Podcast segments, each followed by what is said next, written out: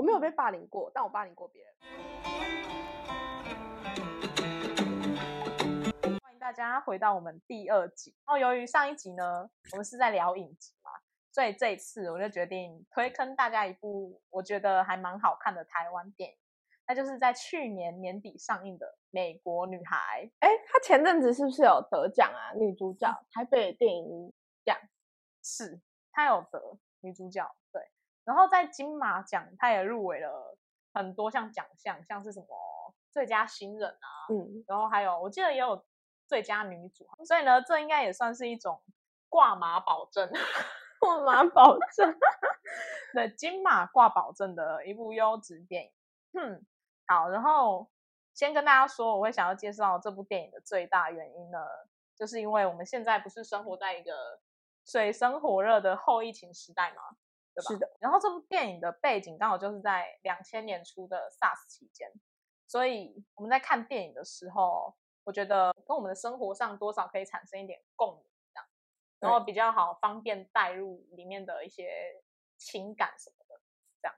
呃，所以我们接下来呢，就要为大家稍微简略的介绍一下剧情大纲，避免有些人就是可能像我一样个性比较急躁，因为比较急躁，然后就懒得去看电影啊什么的，就为大家简短的做些简介，这样方便我们后面的讨论。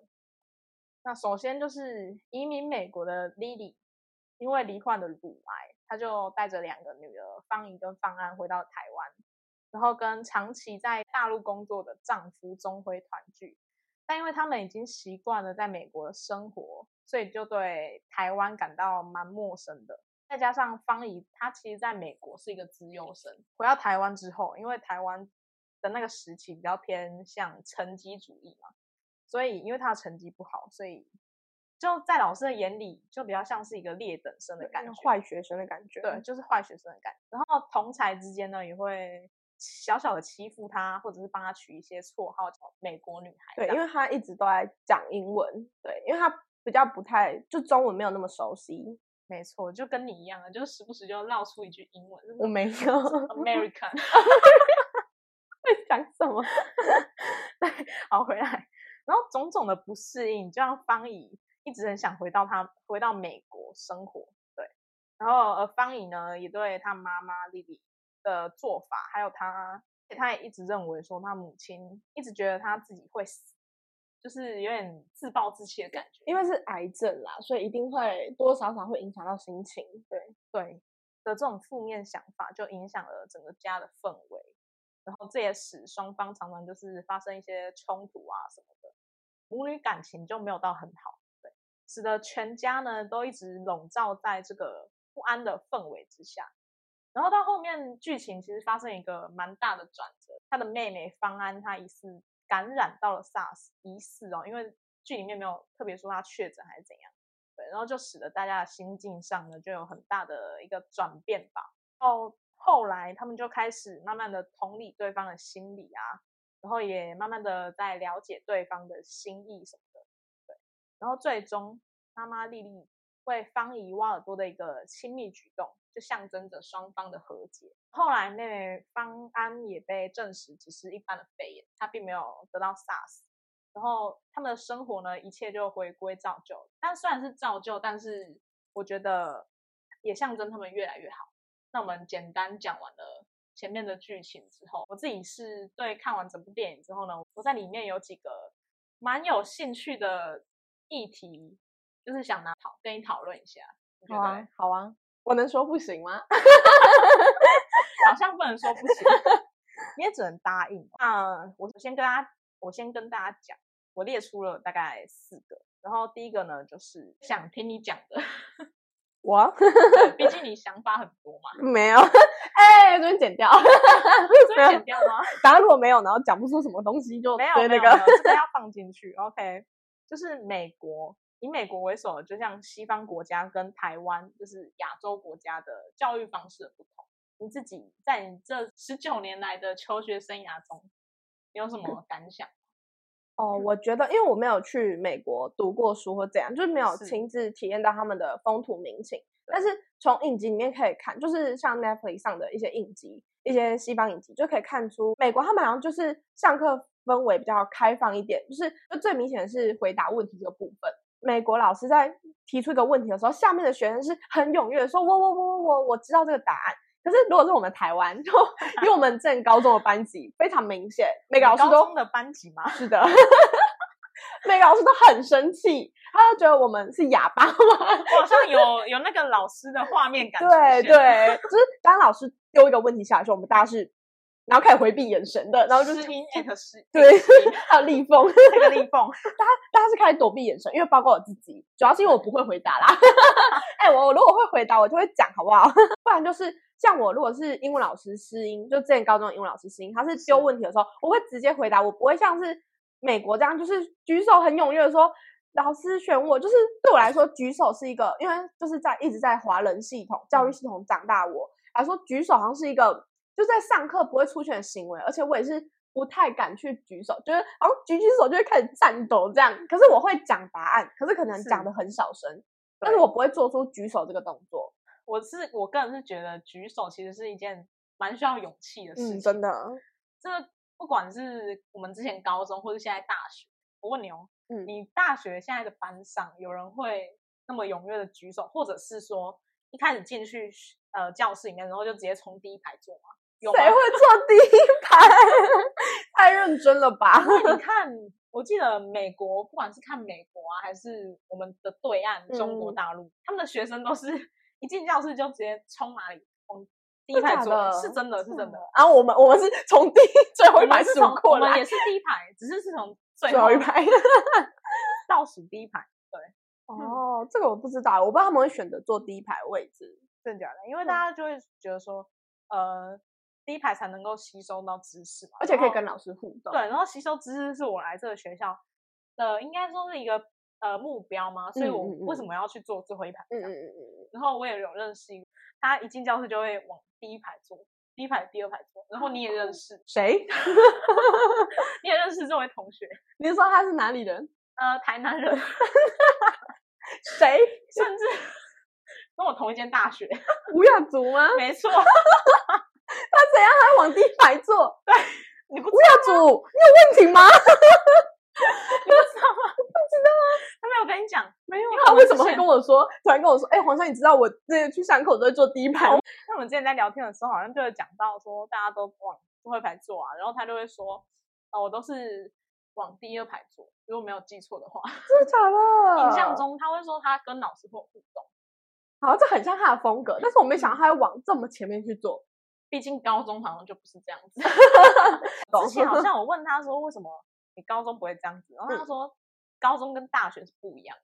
哦，那种氛围又更开放。对对对对对，而且教室的隔绝更大，你会觉得眼界会比较宽广一点吧？我觉得在高中有点被困在教室的感觉，因为都是要选位置啊。对啊对啊对啊，好奇妙哦！吴耀祖你好奇怪，要讲你可不可以关心一下你的朋友？我不知道，我打去私讯他，怎么可能？然后老 实说呢，我自己的话，虽然不会往第二排坐，但是会往前面坐。现在吗？是大学吗？大学一一直到呃，就是大一刚进去的时候。真的假的？我会往，就是可能不会到第二排这么夸张，就是前四排，嗯嗯，这样我会往那边坐。嗯，哎，好奇妙哦。然后我的室友呢，有时候就会觉得说，啊，所以你没有选择跟你朋友一起坐？没有，我跟我室友一起。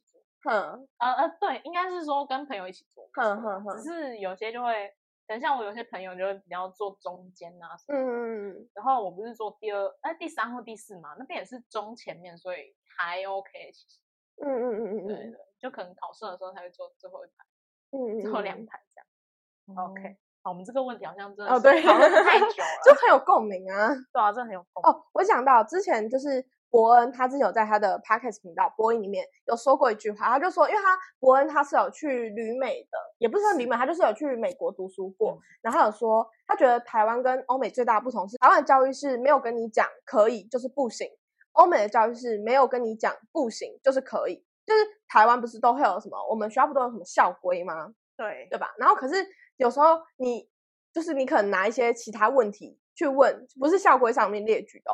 然后去问老师说：“老师，我可不可以这样做？”老师会跟你说：“他没有跟你讲可以，你为什么觉得是？就是你就是没有跟你讲可以的事情，你就是不行。”嗯，对，就是它是一个因为像潜台词，然后欧美的教育是没有跟没有跟你讲不行，就是可以，就是 range 又不一样。对对对，这种范围差很多。其实对对对对。好，然后刚刚讲那么多，我发现我都还没有分享我自己的一个小看法。大家让我讲完这边，我突然想到一个例子。又来，我刚刚解释一下，我解释一下前面这边的例子，就是比如说我们我们校规明明就没有写说不可以偷，不可以以爸妈名字去偷签联络簿，就你不可以自己偷签联络簿，可是这件事就是不行的，对吧？就校规没有明确列举，可是没有跟你这件事就是老师没有跟你说你可以这样做，这样就是不行的。对，OK，我讲完了。好，讲完了，确定了。对对对。OK，好，问我。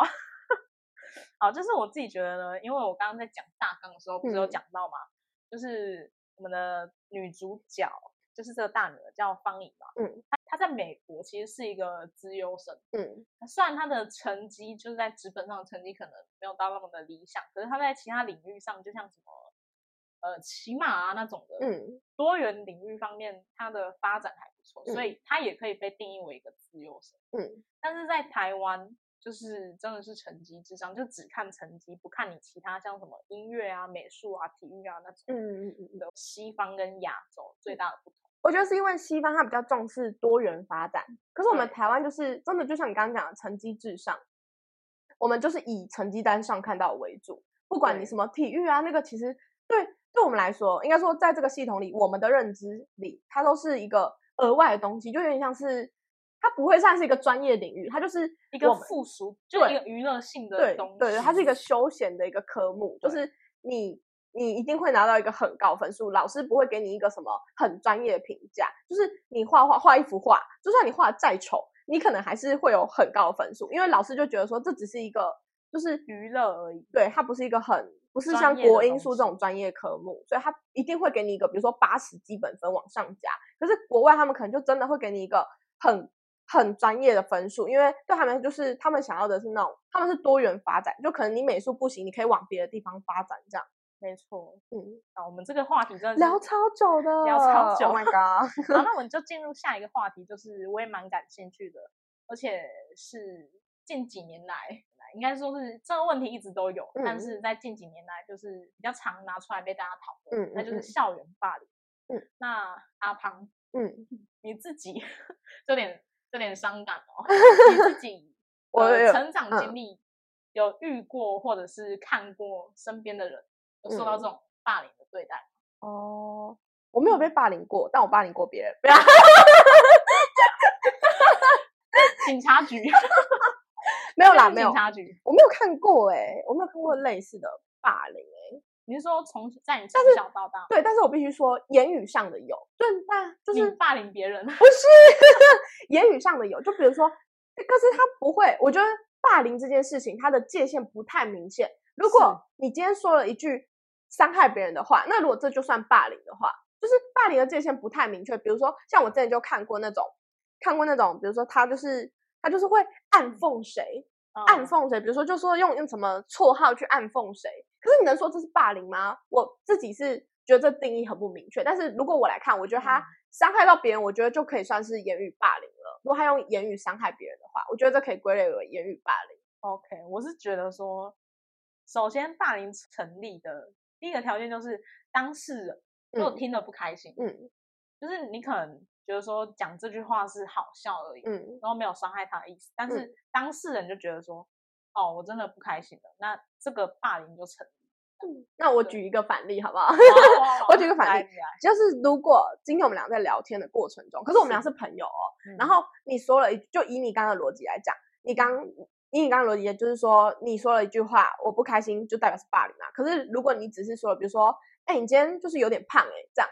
就你是不是水肿啊？吃很多什么的，然后你用一个用一个开玩笑的语气，可是我觉得受伤了，这样就算霸凌吗？公然侮辱？不是诽谤，我没有胖，两个都有罪名成立。天哪，聊什么？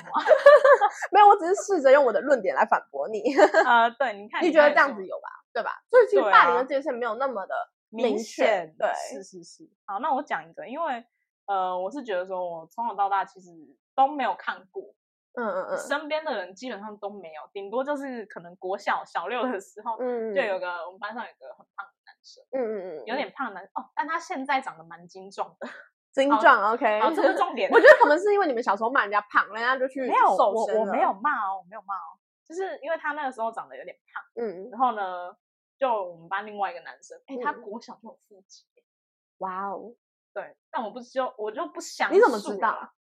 有看过什么时候？游泳课的时候，你游泳课都盯着男生的 body 看，没有，因为他刚好在我前面，抓，就刚好哎，身材蛮结实的。好，够这了这重点。记到现在是怎样？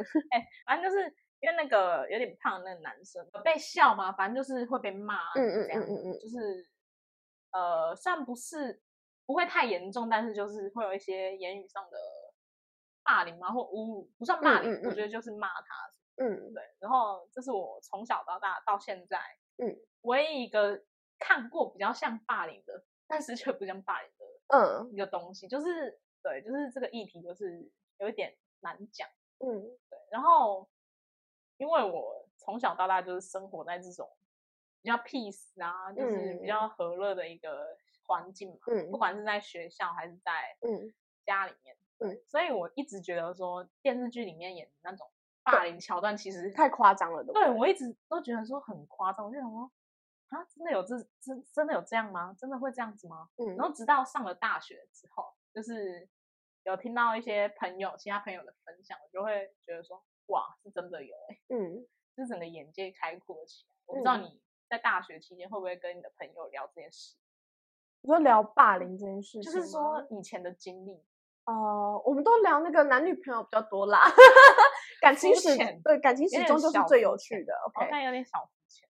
我就是讲到这个排挤跟霸凌嘛，那剧嗯中的是因为就是那个女生是美国来的嘛，然后回到台湾嘛，嗯对，然后所以她因为适应不良，所以然后又一直讲英文，所以被大家戏称是美国女孩。那讲到这件事，就是其实我觉得美国他们好像会，美国不是有那种，我不是说所有人都会有，但多多少少会到受到那种十七世纪的那个白人至上主义的影响，所以他们多多少少会觉得有点排外，尤其是嗯亚洲人，他们可能会就是有点仇亚，是对，虽然这有点小小敏感，这样就是有点种族歧视的大敏感。部分，对对对对对。然后我要讲的是就是排外这件事情，好像在欧美他们会比较就是有点像仇亚，但是但是也不是大部分人啊，就是可能会有一小一小部分人就是仇亚，所以会有这种排外的现象。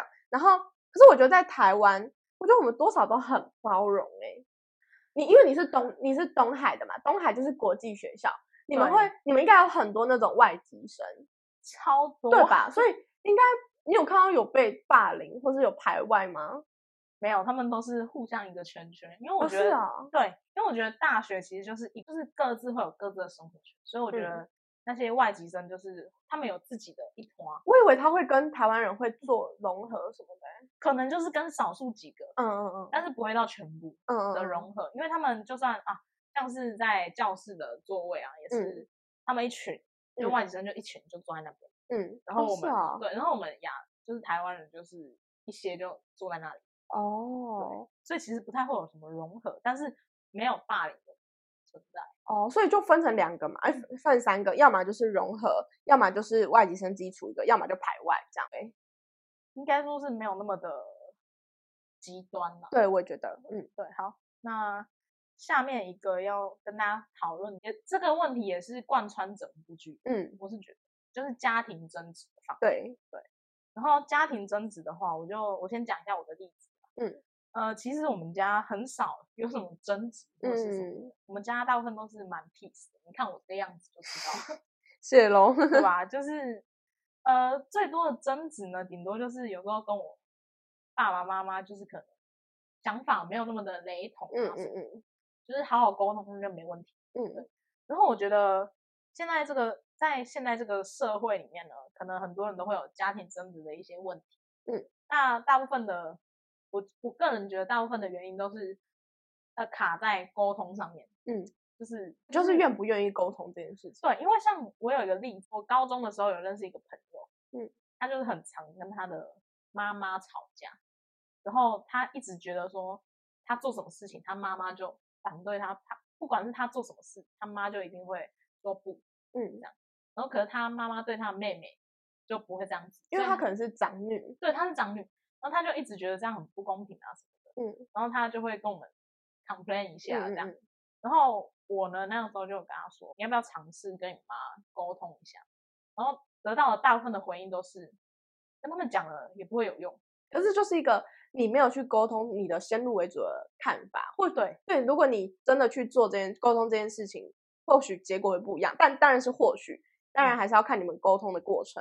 对，所以我就会当，我就会想说，因为你还没有尝试，真的尝试过认真的、好好的跟妈妈沟通嘛，然后嗯你就这么断定说，哦，我讲的不一定有用，嗯嗯嗯，我觉得是有点小糟糕的一件事情。嗯嗯所以还是在这边鼓励大家，如果跟家里面发生什么争执的话呢，也是沟通是最好的，对一定要去尝试这样。那阿胖，你觉得你对这方面有没有什么想法？我讲一下，就是我之前就是跟我妈妈如果有争执的话，我不会当面去跟她讲，就是我会有沟通，但不是当面的，因为？对我来说，当面讲我会觉得就是有点压力嘛？然后会觉得有点羞于说出口这件事情，就是羞于说出口我自己的感受，所以我会选择用那种用传讯息对用讯息的方式。所以其实如果你们哦不敢要、不敢当面讲的话，我觉得你们可以用讯息，也是一个很好的管道。但是真的很重要，就是一定要有沟通。我觉得我们两个算蛮相反的，因为你比较习惯，你刚刚说你比较习惯传讯息，对，然后像我就是比较喜欢就是当面直接讲。嗯嗯嗯我因为我觉得当面讲的话，你可以看到对方的表情。嗯，然后你就会知道说，哦，他现在的情绪是什么状态。可是这个是你在传讯息的时候看不到的。嗯，对嗯可是对我来说，就是有时候当面讲的话，我可能会不经大脑脱口一些话，尤其是如果你受到情绪上的支配的话，所以有可能你们两个本来就已经是一个剑拔弩张的一个 气氛，然后你们 又在又在情绪上头的时候讲了一些伤害对方的话，那个情绪又更高涨。所以如果选择用讯息的话，就是我可以在传东西之前，传出这则讯息之前，多思考一下，然后嗯多斟酌一下用词，这样，然后才不会伤害到对方，或是让你们的可以试着缓和这个气氛。所以我觉得有好有坏，就是看大家你们跟家人们的相处模式是怎样，然后选择一个你们你觉得最有利的方法去实行就 OK 了。嗯，然后就到我们最后一个嗯要讨论的点，就是你要如何面对你离爱的亲人，因为人嘛，就是有生老病死，一定会有病。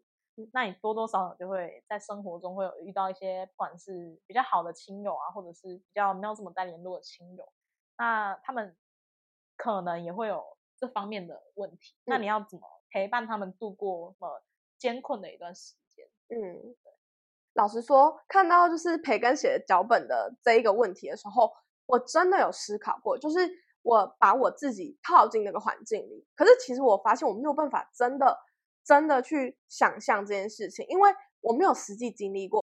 以就是我每次在看这种有罹患癌症啊，或是生病的影集的时候，我都会希望我我的看法是我希望我的家人可以很平静的离去，就是因为其实癌症嘛，他们不是要去透析啊什么的，我觉得那个超辛苦的。虽然我不知道那个到底有多痛，可是我感觉看影集的时候我觉得很痛，所以我嗯希望他们可以就是完成他们想要做的事情，然后我想要就是不要让他们有更多的痛苦，因为其实你生来你已经活了这一辈子，我觉得很多痛苦的事情了，没有必要在你在临死前还要遭受这些痛苦。我觉得就是完成你生命中你想要完成的事情，然后你就可以安心的放下一切，就这样离开，不要到死前的时候你还是躺在病床上。因为如果是假如如果这个离癌的人是我好了。我的嗯话，我会希望怎么做。我因为我自己很怕痛，所以我不想要去做透析或怎样。我希望可以好好利用我这些余下的生命。虽然这么说，对我其他家人，就是爱我的人，会觉得很自私，就是觉得说你为什么要抛下我们？对，可是我就是想说，我想要快快乐乐的，就是这样子离死去去。我不想要嗯在痛苦中死去，就是我最后一幕，竟然我的谢幕，然后竟然在病床上的话，我也觉得很难过，天哪天哪，好有画面感哦！想很久哎、我真的很认真在想这个问我要帮你。抽卫生纸吗？不要落泪，不要落泪。我不要离癌，我不要离癌。好好没有没有。好，那我分享一下我的观点哦，就是我妈她之前有跟我讲过一个故事嘛，就是她的一个亲戚嘛，嗯应该说她一个亲戚，然后之前就罹患了癌症嘛。他说他的那一位亲戚就是完全不当一回事，因为那医生就说哦，他可能只剩下三个月的生命。嗯然后他也完全就不当一回事，就说、嗯哦，我就是剩下这不管剩下多久，我就是把握当下就好了，我嗯就是要快快乐乐的生活，我就嗯把握当下，好好的过日子就好。嗯然后后面呢，他就完全抛下这些得癌症的这些念负面想法，完全抛弃哦。然后他后面医生不是说他这剩三三个月个月吗？，嗯结果我呢，他活了二十年，二十多年，所以我觉得这是一个心境上的问题，就嗯是可能很多人知道自己离癌了，然后就会就 focus 在呃我已经得癌症了，然后活不久了这件事情。嗯但是我觉得呃心境上的转变很重要，就是可能大家不要太专注在这个问题，就专注在当下，说我就好好的生活在这个 moment，就这个时刻就好了。我觉得这样会可能也会慢慢的好转，因为话不能说太死嘛，人家说你只剩三个月，但真的是只剩三个月嘛，不一定。所以我觉得一切都很难说，然后大家可以转变一下心境，这样。我觉得心境蛮重要的，因为嗯健康的心境，你可以才可以对抗你的病魔嘛。不管你是要治疗啊，还是你想要用你最后的人生去完成一些事情，我觉得健康心境可以帮助你抵抗这些坏的细胞。这样，对，好，那我们讨论完我们这些 蛮多的问题之后，就要进入到下一幕喽。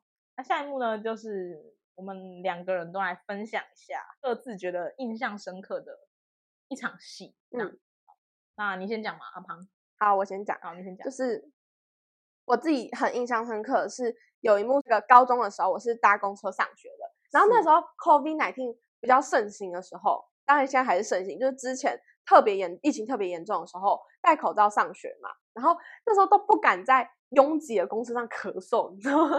会被瞪。对，真的，而且大家。会想要就是离你远一点，然后就要忍住，就是就是要特别的忍住，然后我嗯。觉得蛮辛苦的，所以看到这一幕就特别的有感，是疫情时候嘛，人心惶惶这样。对，所以我是觉得还是要有多有同理心一点，嗯。就是对。好，那我来分享一下我自己觉得印象深刻的一场戏，就是呃，方怡在后面不是去马场，嗯。成功在台湾找到那那个马场，嗯。哦，找到那一匹马，嗯。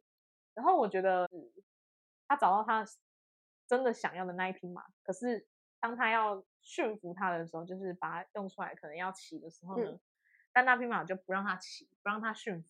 然后我觉得这里就是导演蛮厉害的一个点，就是他把我我是觉得那匹马就象征着方怡想要回去的一个美国梦。嗯对，当他真的找到就是可以回去的方法的时候，就是的一个机会的时候，但是他却发现说，哎，事情好像不如他想的那么的顺利，嗯或这个事情发展的并不是他想象的那样。嗯我觉得这里用的比喻是蛮好的，嗯就是我个人觉得蛮印象深刻的场戏。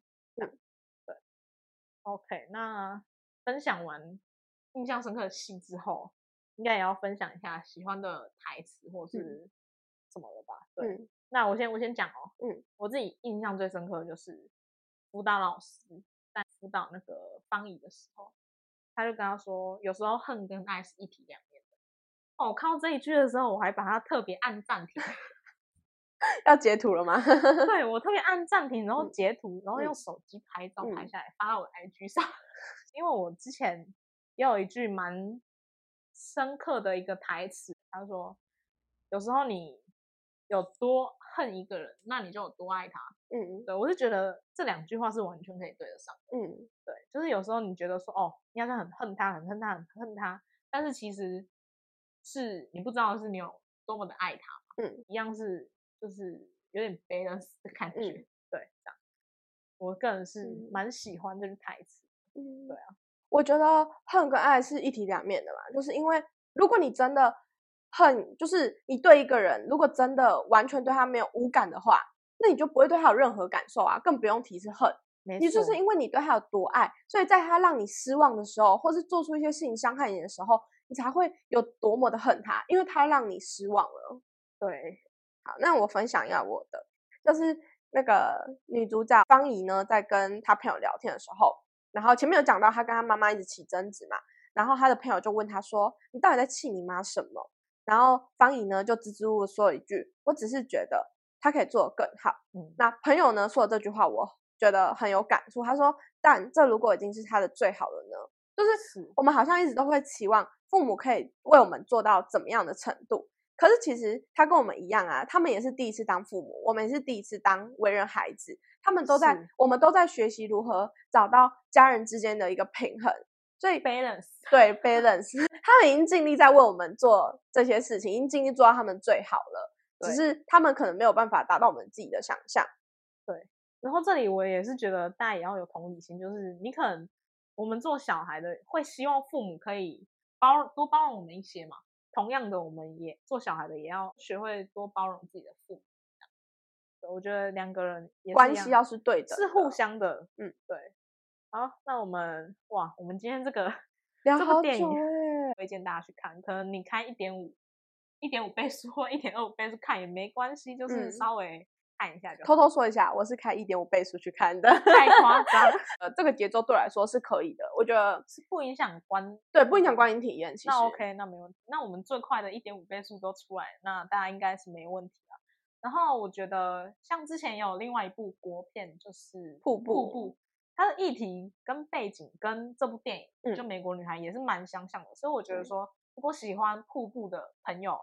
也可以去看一下《美国女孩》，各有各的优点啊。因为瀑布我也有看，嗯，然后我两两部都是只开一倍速，不像你哦。对不起啦，开一倍速。但是瀑布其实老实说，我中间有跳，就是真的，可能就是会十秒十秒这样。有有一为什么？就是因为我我也不知道，就是我觉得它中间有一部分的剧情不是我那么喜欢的，所以我就不然就是说我知道哦，我知道说他接下来可能会演什么，所以我就会。